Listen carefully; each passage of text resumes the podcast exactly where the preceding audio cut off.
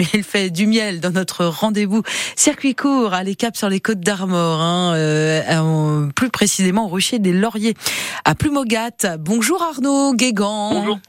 Bonjour. Alors vous êtes apiculteur, bien sûr, ça c'est clair, et vous fabriquez donc ce très très bon miel 100% breton. Vous avez combien de ruches, vous Arnaud? Euh, 400 ruches en production de miel. Ah oui, quand même, c'est c'est plutôt conséquent.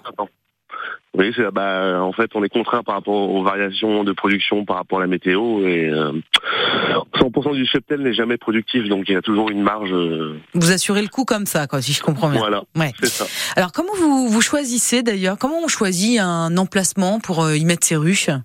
Alors moi personnellement, je cherche pas le monofloral, donc je recherche plutôt des emplacements qui sont naturels avec le plus d'essences différentes mhm. euh, et à proximité. Et euh, après les abeilles euh, récoltent parce que la saison n'est jamais non plus parfaite et comme les mielées sont très courtes, je préfère que mes abeilles trouvent différentes essences florales pour pour leur développement, pour moi ma récolte. donc en Bretagne, mhm. le monofloral est dur à produire de toute manière. Oui, bien sûr.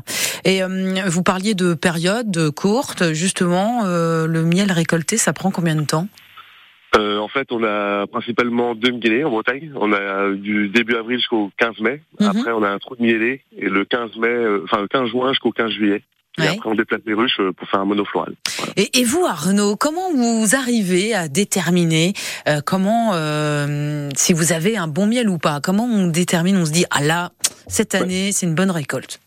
Bah, quand on parle de bonne récolte, c'est plutôt le côté quantitatif. Euh, après le côté euh, euh, qualité, enfin gustative, mhm. euh, tous les ans c'est différent par rapport. Euh, euh, les abeilles vont par préférence par disponibilité. Donc s'il y a une fleur qui par exemple produit beaucoup, ils vont aller dessus. Donc il y a des années où on a un peu de tilleul, voire plus de tilleul que, que d'autres années. le châtaignier c'est pareil. Mhm.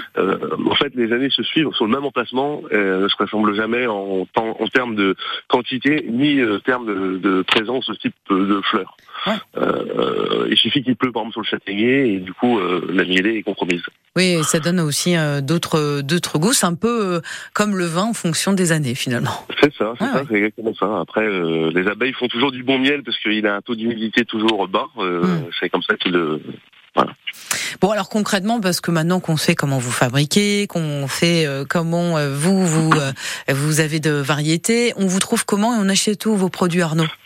Alors soit euh, le vendredi après-midi, 14h 18h, soit sur rendez-vous euh, ou euh, directement à notre domicile, ou par correspondance sur notre site internet. Mhm, d'accord. Ou dans les magasins autrement avec qui on travaille. d'accord. Des petites épiceries, etc. Bon, de toute façon, j'imagine que vous avez toutes les infos sur votre site. Tout à fait. Bon, ça s'appelle d'ailleurs Au Rucher des Lauriers, c'est à Plumogat, c'est dans les Côtes d'Armor. Et si vous voulez du bon miel et que vous êtes dans le coin, pourquoi pas ramener aussi un souvenir pour vos vacances Eh ben, n'hésitez pas à aller en acheter. Merci Arnaud. Merci, bonne journée à vous. Kenavo Avichal.